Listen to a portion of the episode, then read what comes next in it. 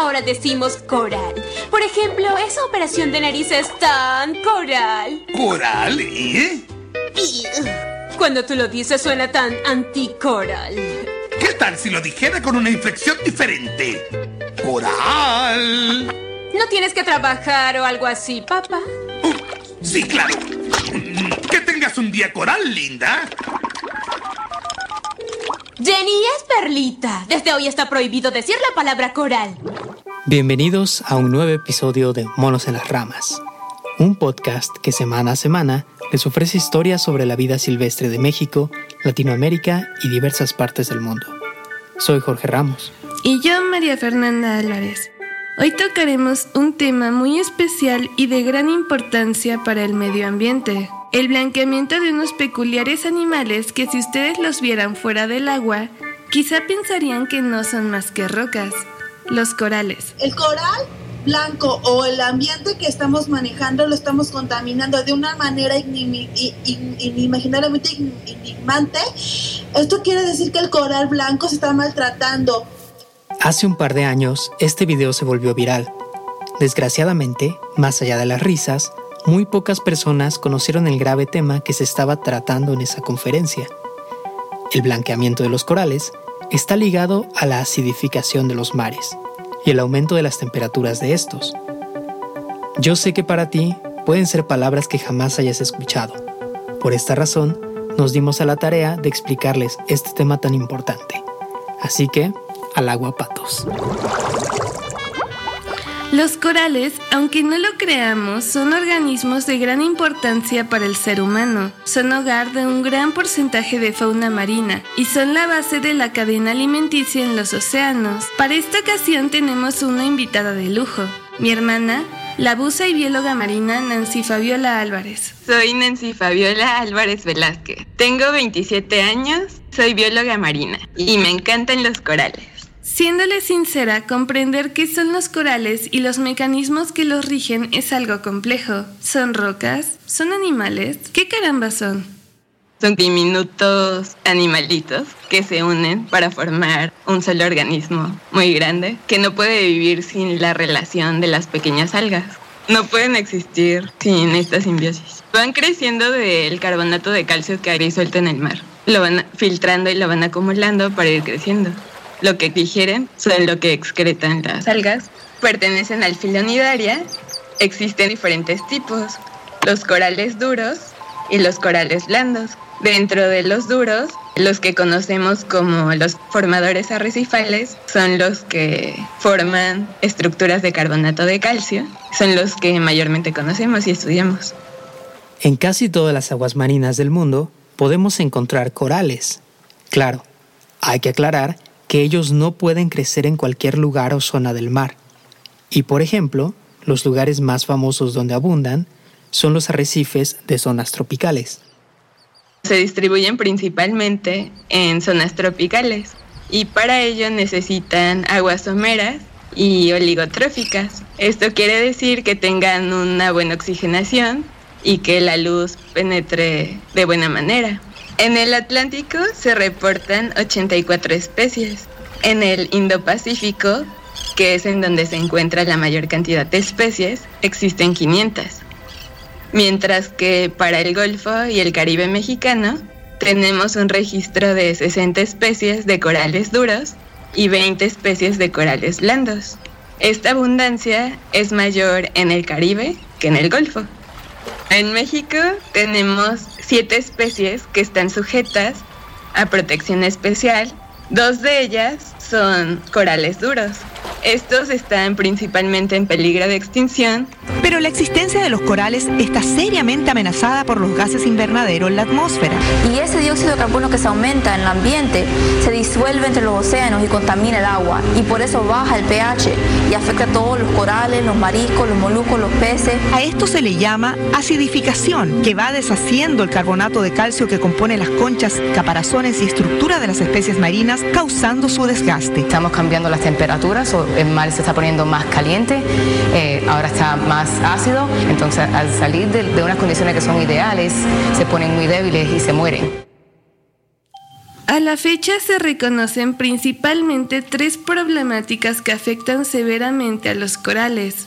Estas son el incremento en la temperatura de las aguas marinas superficiales, o sea, hacia las aguas que están más cercanas al exterior, la acidificación de los océanos y el incremento en el nivel medio del mar. Durante los últimos años se han presentado en todos los mares tropicales del planeta este fenómeno conocido como blanqueamiento es una pérdida en la coloración debido a la reducción en el número de algas simbiontes.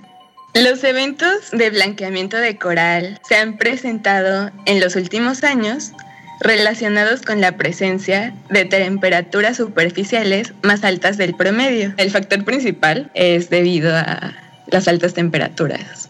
Con todo esto surge la duda, ¿el blanqueamiento de coral es una enfermedad? Las enfermedades son debido a bacterias o virus que entran al coral, mientras que el blanqueamiento solo es una pérdida de las algas.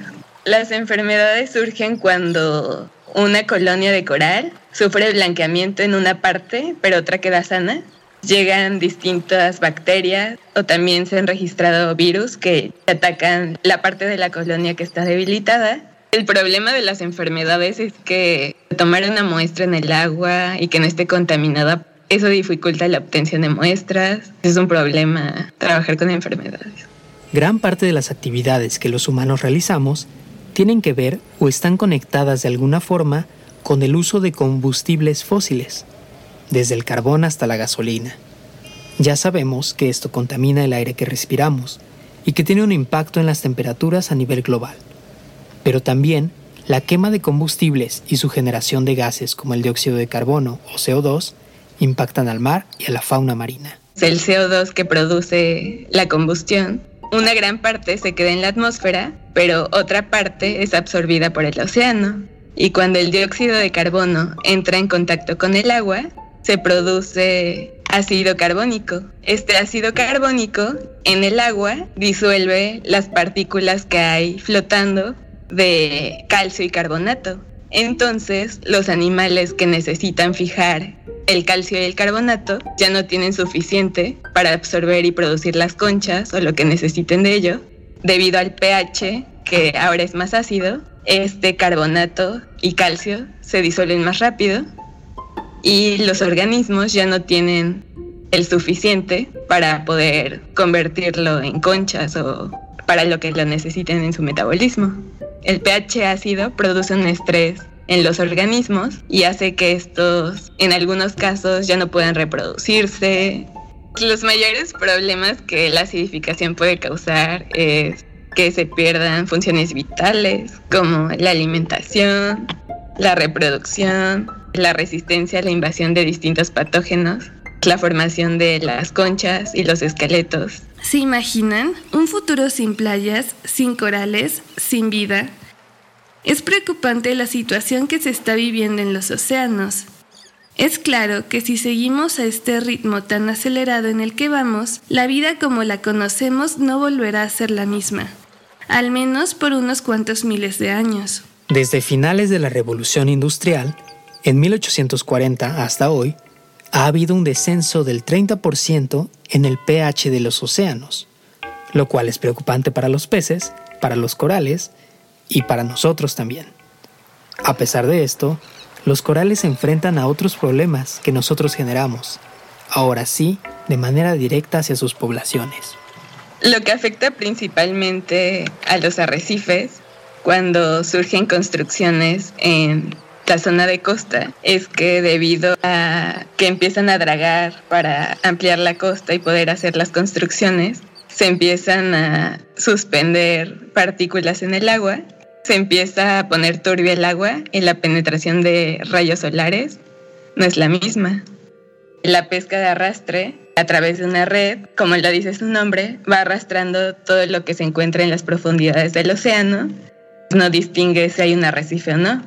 Al hacer alguna modificación en la estructura de estos organismos, das paso a que queden lastimados o fracturados y algunas enfermedades puedan llegar a estos sitios que están lastimados. Entonces el coral se ve afectado por enfermedades. En algunos casos no se pueden recuperar lo que principalmente afecta el uso de bloqueadores y todas estas cosas aceitosas que nos ponemos en el cuerpo antes de entrar al agua, está provocando que los corales se debiliten y las enfermedades puedan invadirlos más fácilmente. En todas las playas del mundo están prohibiendo el uso de bloqueadores que no estén aprobados. Ya hemos mencionado varias cosas relacionadas al problema al que se enfrentan los corales, pero regresando un poco, ¿cuál es la importancia o utilidad que tienen para nosotros? Los arrecifes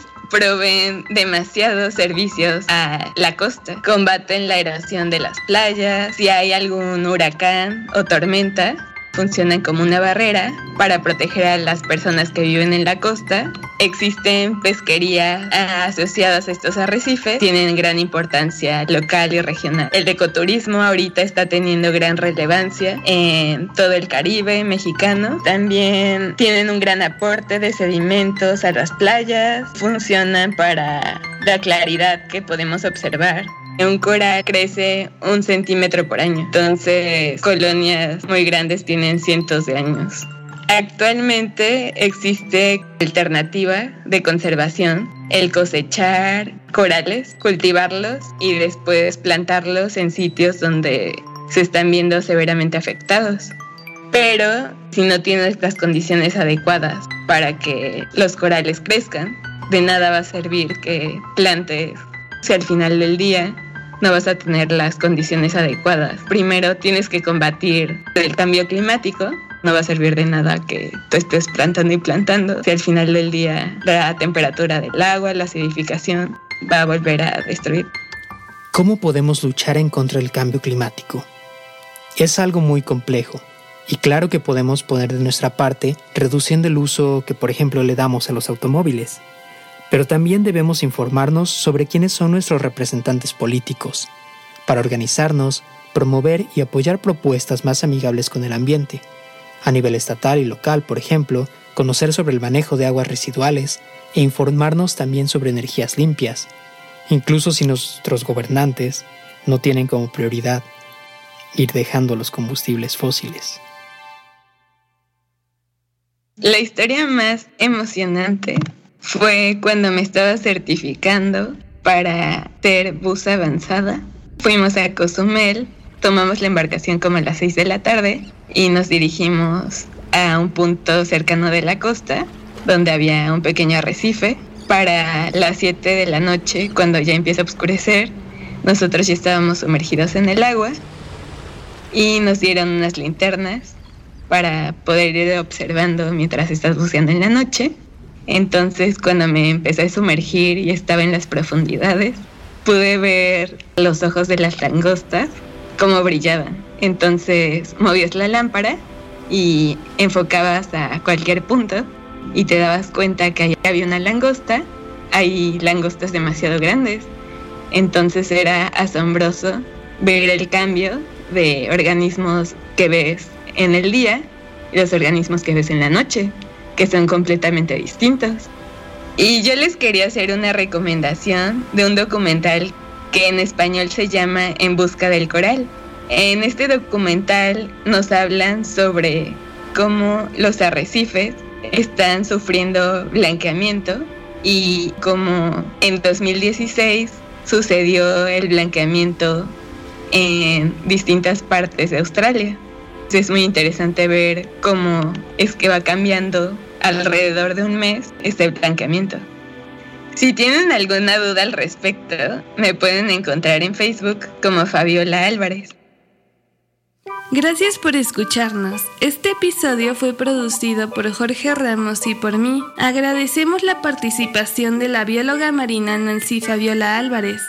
La edición de audio fue realizada por Rolando Huesca. Monos en las Ramas incluye al resto del equipo, Zaira Esparza y Alicia Torres, así como Estudios Guajiro en Puebla, México.